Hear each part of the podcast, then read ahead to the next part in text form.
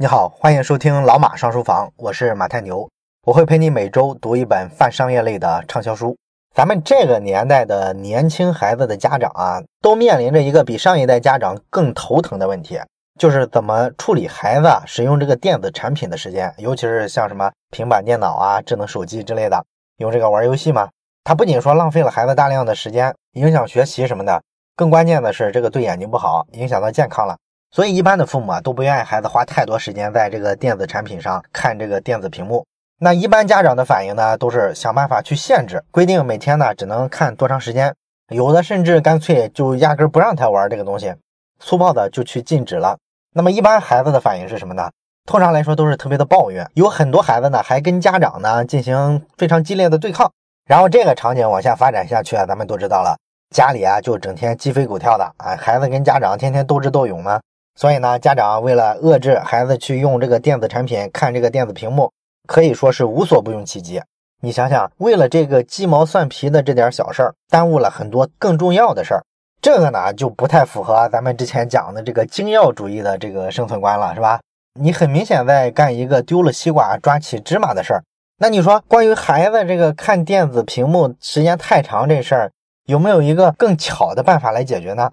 其实是有很多更有意思的办法的。比方说，我就看过一个办法，这个办法呢叫做代币制度。代呢就是代替的代，币呢就是货币的币。它实际的意思呢就是自己家里啊找一种能够替代货币的这种东西啊，每个周呢发给孩子十个货币，这样呢孩子从周一拿到这十个货币啊，他就可以啊在自己家庭内部啊进行消费。这个十个货币可以买什么东西呢？一个货币可以买三十分钟的玩游戏的时间，所以十个的话，总共就是三百分钟啊，五个小时，这是一个星期的量。当然了，如果说这孩子啊，这十个货币没有用完，那么周末的时候啊，他还可以把这十个货币啊给他转化成现钱，就是五块钱。这个呢，就实际上相当于一个零花钱啊。所以说你总共算起来呢，这个孩子啊，每个周要么获得五块钱。要么他不要这五块钱，把它转化成五个小时的玩这个电子游戏的时间。那你说，如果这个货币他用完了还想玩怎么办呢？哎，这个机制啊仍然是支持你这么干的。你可以做点好事儿赚这个货币。什么好事儿呢？比方说，你可以规定孩子呢，如果回家之后啊写完作业还看书看了三十分钟，那这就可以额外的让他赚到一个货币。这样呢，他就又有了钱再去买这个电子游戏的时间了。所以呢，有人把这套办法啊用在跟孩子之间。结果呢，孩子玩这个电子产品、看这个电子屏幕的时间啊，就下降了百分之九十。然后读书的时间呢，差不多上升了百分之九十，就是一正一反，效果非常理想。当然了，咱们说这个办法呢，不是说教你一个育儿经啊。咱们好多朋友还没有结婚呢，可能也不太需要这个知识。我说这个的真正意思是什么呢？就是说这上面的这个做法啊，其实就反映了一个精要主义的思考逻辑。你呢，可以通过设计一套制度来约束孩子的这个行为。但是呢，这个制度背后的思考跟咱们一般的原先的这种家长惯常使用的方式逻辑上是完全不一样的。这个制度的核心是正向奖励，而不是惩罚禁止啊。这里边其实没有惩罚，是不是？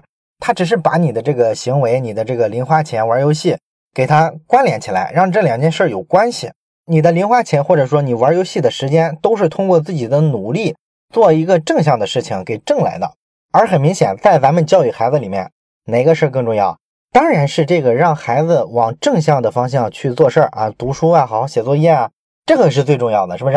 至于说那些细枝末节啊，你纠结于这个孩子啊一周看这个电子屏幕的时间是不是多了五分钟，少了五分钟，你吵这个事儿啊，这就是鸡毛蒜皮了，这就是非精要主义的。所以我说啊，这个制度啊，其实就特别符合精要主义的逻辑，它的内核呢是奖励的，只要是奖励呢，就代表什么？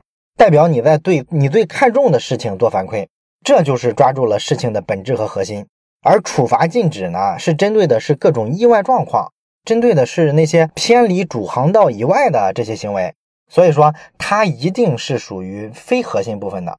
当然了，你可能会说，你说的这个办法在家里行，但是拿到家庭外面还行吗？毕竟咱们知道，很多的公司啊，或者说整个社会上，还是需要一些规矩制度啊。毕竟有些坏人嘛。你总是需要对他们进行惩罚的，难道我们能完全用这个奖励的办法解决一个开放社会中的问题吗？答案是能解决，而且呢很能。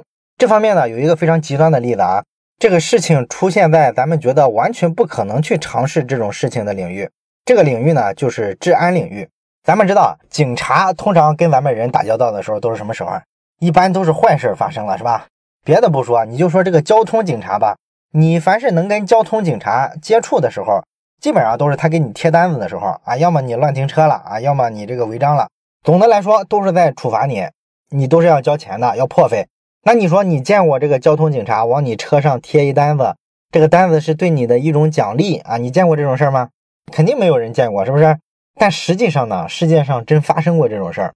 在加拿大呢，有一个地方叫李士满，这个李士满的警察局啊，就非常有意思，他真的在贴奖励的单子，尽量的减少这种罚单。他为什么会去做这么一个尝试呢？其实也是没办法了，因为原先的时候啊，他们也跟正常的警察局一样，作为执法部门嘛，你肯定是要履行法律的最后一环嘛。如果谁胆敢违反法律，那就对他零容忍，能抓的尽量抓，能判的尽量判。所有警察都非常努力。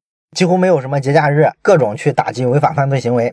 但是呢，这么干的一个后果啊，你发现费力不讨好啊，因为这个李世满地区啊，他的犯罪分子啊，有百分之六十五是累犯啊，也就是说，他犯了事儿之后，你抓进来判了刑，完了之后呢，刑期满了释放了，出来又接着干了。绝大部分犯罪分子都是这样的，这就宣告什么？就是你警察的这个什么威慑力呀，这个非常努力的这些办案啊，没有得到一个应该有的回馈。啊，社会的风气也没有说变得明显好转，所以说呢，他们也是没辙了。最后呢，就痛定思痛，在一起开会啊，商量怎么解决这个事儿。那有一个警察呢，就一拍脑袋想起一个辙来，他觉得说，哎，我们如果把精力全放在这个犯罪行为实施之后，咱们对这个犯人进行抓捕啊、处罚呀，这不是一件挺丧失目标感的事儿吗？咱们实际的目标不是去惩罚坏人，咱们是希望社会上大家都能向好。那我们为什么不把自己的大部分的资源呀、精力啊放在犯罪行为的扼杀上呢？也就是说，在这个犯罪发生之前，这个前端啊，你就有一个什么样的风险控制的机制啊，让大家呢不会变成一个坏人，不会选择做坏事儿。你要这么干的话，你说咱们警察的活儿不就好干了吗？还用得着抓那么多坏人啊，雇佣那么多警察，然后建那么多监狱，有这个必要吗？是吧？咱整个社会在治安上的这个投入不也就下来了？这是多有经济效益的一件事儿，是吧？所以大伙儿很快呢就觉得，哎，这个想法很好，咱们要尽量的把自己的工作重心呢放在犯罪行为发生之前，把它扼杀于萌芽状态。那怎么做呢？就是贴这个奖励的单子。他们贴这个单子很有意思啊，不是针对什么大慈善家、大善人做的好人好事儿，他们大部分啊鼓励的都是一些非常小的行为，比方说你把这个垃圾啊丢进了垃圾桶里，而不是说随地乱扔，那他可能发现了之后就会给你贴一个单子，哎，你不错。或者说这个中学生骑自行车上学戴了头盔，这个就会得到肯定啊。警察可能就上去哎给他敬个礼，你好，你被评为当代活雷锋、加拿大红领巾，这是我们给你的认证。那这个被奖励的对象肯定非常惊讶，是吧？哪有警察干这事的？但是呢，这么干了之后呢，确实起到了一个非常好的效果，而且效果非常棒啊。当然了，这个效果绝不是立竿见影啊。你想立竿见影，肯定是处罚，比如说所有的小偷小摸全部要枪毙，你看吧，小偷小摸立马就降下来。谁都想要命，是不是？这就是处罚的作用，通常是能达到立竿见影的效果。但是坏处呢，就是咱们前面讲了，有很多副作用，它是身服心不服啊。而奖励呢，它肯定没有那么快的立竿见影的作用，尤其是这种奖励以精神奖励为主的情况下，又不是说直接发钱。但是呢，它有一个好处，就是它有一个非常长效的作用。这个加拿大的这家警察局呢，这么干了十年之后啊，整个的这个里士满地区的这个犯罪分子的这个累犯率。从原先的百分之六十多降到了百分之八，你看这个效果还是很惊艳的，是吧？你想想，连治安这个领域，在警察这个岗位上，精要主义都这么有用武之地。所以说啊，还是咱们前面讲的那个逻辑，鼓励跟惩罚这个事儿，其实你思辨一下会发现，鼓励就是精要主义的，他在抓大头，把握事情的主要的方向，而这个惩罚机制呢，可能就比较容易啊偏离我们的主要目标，让我们去关注太多细枝末节的那些东西了。所以说呢，咱们作为一个个人来说，你想成为一个精要主义者，那就要想办法怎么样？想办法用正向鼓励的办法去激励自己啊，而不是说给自己设很多障碍。如果我做不到啊，我要罚自己几天不吃饭啊，不要弄这种，这种不起作用。那你说怎么用正向激励的办法鼓励自己，提高个人效率呢？这里呢，咱们会说几个小技巧。第一个我觉得不错的技巧啊，就是想办法去关注最低可行性进步。啥叫最低可行性进步呢？咱们之前呢讲过最小可行化产品，我不知道你还有没有印象啊？这是之前咱们讲这个精益创业的时候说过一个 MVP 理论，最小可行性产品。意思呢，就是说你要做一个改变世界的产品，你不可能一做出来这个产品立马就十全十美，什么功能都有，人用着这个体验非常完美，这基本上只出现在传说里。更好的办法是什么呢？叫小步快跑。也就是说，你第一步做的这个产品啊，最好是非常简陋的，只有这个基本的核心功能就行了，其他的所有的东西啊都不要往上加。为什么不要往上加呢？因为你只有一个基本功能的情况下，把这个产品做出来，然后迅速扔到市场上。看看这个用户啊，对这个产品的这个反馈啊，是喜欢还是不喜欢？他们对这个基本功能感不感兴趣？是不是打到了用户的痛点？这样你就有一个基本的判断了，你就知道沿着这个方向继续做下去啊，值不值？如果说这个基本功能的产品扔市场上去啊，大家看一眼之后，啪都扔掉了，觉得不行，那你就得反思了，是吧？可能你这个产品的立足点解决的这个所谓的痛点是你想出来的，实际上用户啊根本就没有这个痛点。这个比你说闭门造车啊，好多人啊封闭开发。做了一个自己人认为很完美的产品，也花了好多钱，花了好多精力，然后啪扔市场上去，结果发现没人买，这样实际上要靠谱的多，是不是？这是咱们之前讲所谓的最小可行化产品的概念到底是什么意思？这个呢本来是一种创业理念，但是呢精要主义这本书呢有意思的一点就是把这个理念给它扩展到个人生活里面了。他说呢，我们想办法对自己做正向鼓励的时候，就可以用类似的这个办法去做一个最低可行性进步。你比方说，精要主义的作者麦基沃恩，他说呢，他写《精要主义》这本书的时候啊，他是怎么做的这个最小可行性准备呢？他首先呢是没有去写书的，没有上来就动笔的，他先是在微博上呢，把自己一些比较碎片化的思想给他写下来。咱们知道微博啊、Twitter 之类的这种软件，只有一百四十个字，是吧？所以呢，他可以写一段非常小的文字发出来之后呢，看看用户粉丝有没有产生共鸣，大家是不是对这个思想很感兴趣。这个呢，就算是他为写书迈出的第一个非常微小的进步了。他确实进了一步，是不是？但是这一步呢，又走得非常小。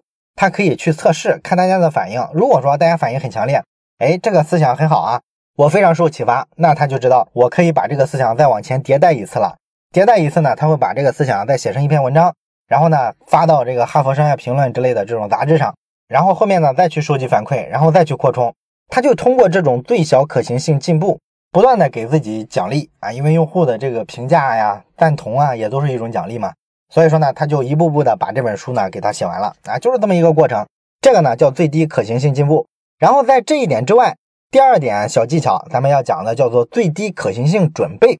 这个最低可行性准备是啥呢？跟上一个也差不多。他就是说呢，你千万不要干的一件事是什么呢？就是定下一个目标，比如两个周之后啊，你要写一篇非常长的论文。然后咱们大部分人的选择都是一直拖，一直拖，拖到最后还剩两三天交论文了才开始动手。然后呢，我们寄希望于什么呢？通过那一天的通宵加班，在这个截止日期前一蹴而就把这个文章写完。这个呢，其实就是什么？就是咱们之前讲这个创业思维的时候，这个所谓的火箭发射式的创业，这是早期的这个软件公司常用的一种开发方式。他想毕其功于一役。而这个真正的互联网公司，它做软件呢，都是小步快跑的，都是精益创业的。所以说，最小可行性准备的意思就是说，晚动手就不如早动手，越早动手越好。你不要想着一动手之后啊，就把这个目标完成了百分之多少多少，不要紧，你哪怕对实现这个目标只起了那么一丁点的作用，也要去做准备。这个准备呢，要求非常低，很小一点点就行了。比方说，你要做一个大项目啊，两个月之后、三个月之后啊，要去招标。那么在很长的这段时间里，你都一直在做准备，对不对？你在做准备的时候，咱正常人啊，应该是拿出大块的时间，集中把这事儿攻克了。一般这都拖到很后面了。但是呢，按照这个最低可行性准备的这个办法呢，你应该是这样：从今天开始知道了有这个项目之后，你就开始做准备。你不需要投入很多，你每天拿出十分钟来想一想这个项目应该怎么做。想到什么东西呢，就随手做一点，每天十来分钟。这个最低可行性的准备呢，它对你实现目标啊帮助是非常大的，比你熬到最后的时候一蹴而就，其实创意啊效率各方面都要高得多。类似的办法有很多变种啊，这个时间呢也不一定非得是十分钟。比方说你要准备一个特别重大的报告，你可以每天呢花三四分钟的时间想一想这个报告里面应该包含什么样的东西，然后这三四分钟的时间呢，你打开一个 Word 文档，想到什么就写点什么，只要三四分钟就行，不要多了。即便你记的所有东西啊，都是些碎片化的东西，但是时间长了呢，你逐渐的就会发现，形成了一个这个报告的基本的逻辑。到时候你再去做这个工作的时候啊，你发现都是事半功倍。精要主义这本书里啊，甚至举了一个美国大公司高管的一个例子。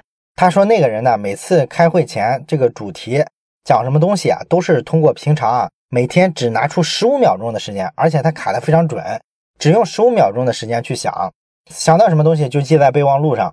所以一周下来之后，到周五或者是下周一开会的时候，他总是有很多东西可以去讲。而他为这个开会呢，根本就没做太多的准备，完全都是一个最低可行性的准备，每天十五秒钟。这是咱们说的这个第二个小技巧。第三个关于通过鼓励小进步实现精要主义的方式，叫做形成一个常规。这个常规什么意思呢？简单来说，其实就是咱们日常说的习惯。关于习惯对人的这个帮助呢，咱们之前也讲过很多了，是吧？咱们说了，如果你能把一件事儿啊，给它形成一个例行性的习惯，这样呢，你执行起来的时候往往就不费劲儿啊，因为它成了一个默认选项嘛。你只要到了那个点儿，到了那个时间，你就按照惯例执行就是了，根本不需要脑子里面多余的需要有意识的参与去决策去思考。那么咱们知道，大脑的这个认知资源还是比较有限的，也就是咱们通俗说的这个大脑带宽很容易卡，它不能同时并行很多任务。所以说呢，咱们之前讲自控力之类的这些书的时候说过，如果说你把日常这些比较琐碎的、比较容易占你大脑带宽的事情，给它设计成一种默认的选项，形成一种习惯。它就像汽车能够自动驾驶一样，自动的去运行。这样呢，我们不需要在这些小事上浪费太多的认知资源和大脑带宽，节省出来的这些资源呢，就可以用来思考更重要的事情，做更大的决策。而咱们今天讲的这个精要主义这本书呢，在这个观点的基础上更进一步了。它直接就告诉我们，什么小事需要自动运行，小事压根儿你就不应该去做，应该舍弃掉的，抓大放小就行了。同时，精要主义这本书呢，还认为呢，其实啊，这个真正的大事儿才应该用这个所谓的形成一个常规、一个惯例、自动驾驶的方式去做，而不是说把这些重大的事儿呢再去有意识的做决策，每次都是个性化的过程，这个不行，效率还是太低。世界上各行各业的很多牛人，实际上也都是在这么做的，他们把最重要的事儿都完全的流程化了。你比方说，咱们都知道的一个奥运会的游泳的名将，叫迈克尔·菲尔普斯。这简直是一个外星人一样的存在，是吧？一个人拿过二十三块奥运金牌。那么菲尔普斯啊，如果你看过他的这个游泳比赛的话，你就知道他这个人啊，做赛前准备很有意思，完全是程式化的，每次几乎都一模一样。他一般呢，在比赛开始前的四十五分钟会穿上比赛服，然后开赛前的三十分钟，他会跳到这个热身池里去啊，游六百到八百米。等离开赛时间啊只剩下十分钟左右的时候，他会走进准备室。然后呢，找一个单独的座位啊，一定不和别人挨着，因为他喜欢座位两边呢都空着，这样呢自己可以随便的放一点个人的物品，而且他放物品的时候顺序是固定的，一边放的是护目镜，另一边放的是毛巾。听到这个比赛广播里啊提示让他登场准备比赛之后呢，他就会走到这个游泳池边上，然后做这个伸展运动。他会做两种伸展运动，先是直腿，然后再是屈膝。每次是先活动左腿，然后再摘下右边的耳塞，在听到广播叫他的名字的时候，他才会把左边的耳塞摘下来。然后他上这个游泳池跳台的时候啊，每次都是从左边上去，而且他会用毛巾把跳台擦干，然后站在跳台的位置上，双手拍打自己的后背啊，用这种方式啊来活动两个双臂啊，这就是他的每次赛前固定的一套流程。你发现听上去好像非常复杂，但是每次菲尔普斯啊都像个机器人一样。一丝不苟的把这个流程全部走完，所以说这就是精要主义者跟这个一般的非精要主义者的区别。他会为这些真正重要的事儿呢设计一种固定的流程啊，形成一种常规，这样呢这个事情啊就会沿着默认的路径去实现，而不是像咱们大部分一般人一样，咱们执行力为什么不行呢？因为咱们做所有事啊都好像是被逼着完成的，手忙脚乱的，自己在做的不过是一种非常生硬的努力啊，只是为了把事情完成。就在那儿埋头苦干，用的都是九牛二虎之力。而精要主义者呢，往往看起来举重若轻，原因呢，就是人家有一个默认的路径。这是成为精要主义者的第三个小技巧。第四个小技巧叫做专注于当下。这条呢，听上去有点这个像哲学意味了哈。这个专注于当下是什么意思呢？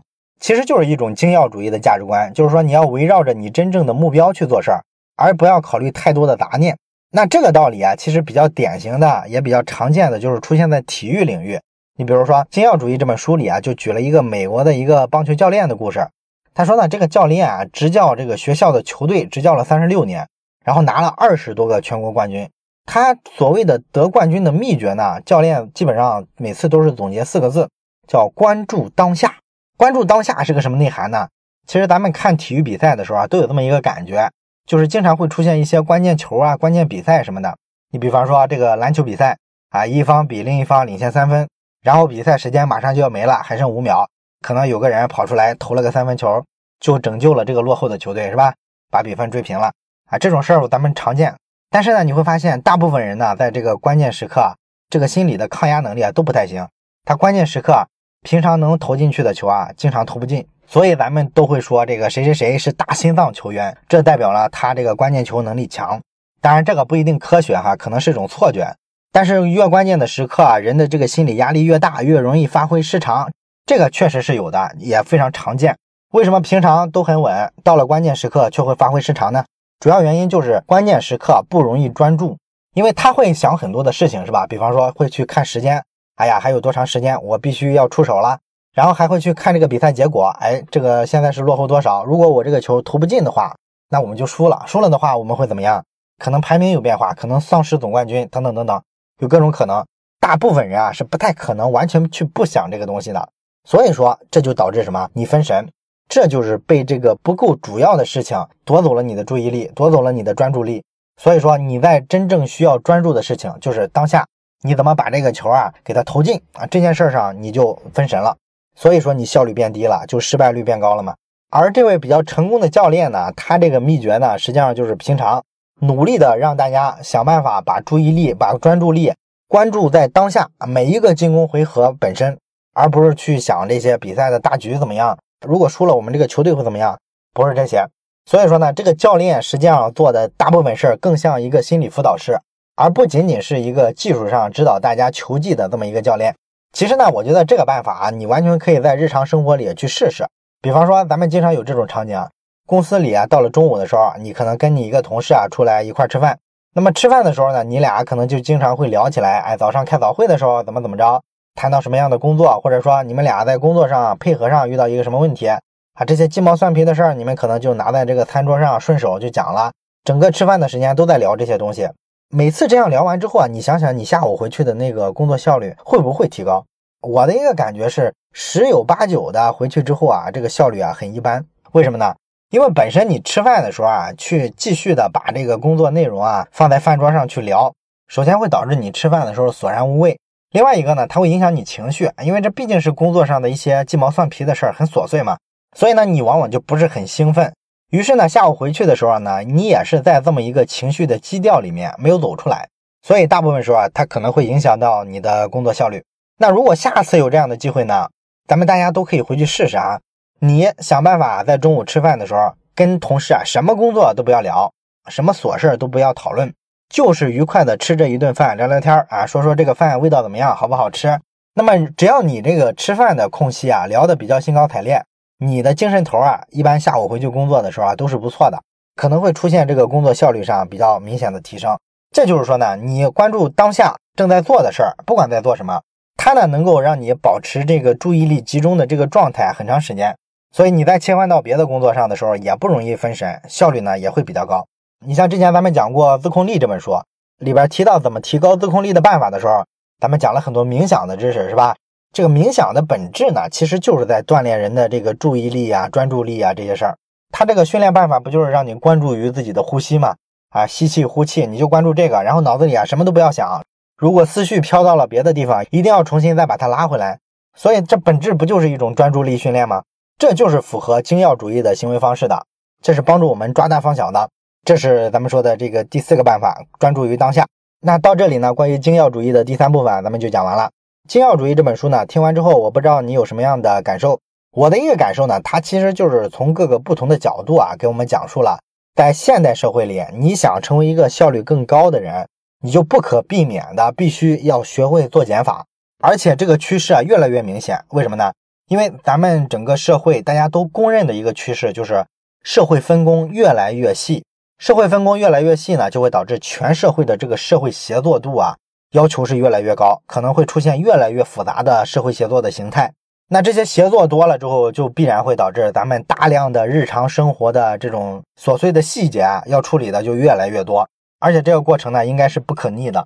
所以在未来的世界里啊，如果说你想比其他的竞争对手胜出，那么必然需要学会的一项生存技能，就是要学会做减法，能够分出哪些事儿重要，哪些事儿不重要，哪些事儿可以战略性放弃，哪些事儿必须抓在手里。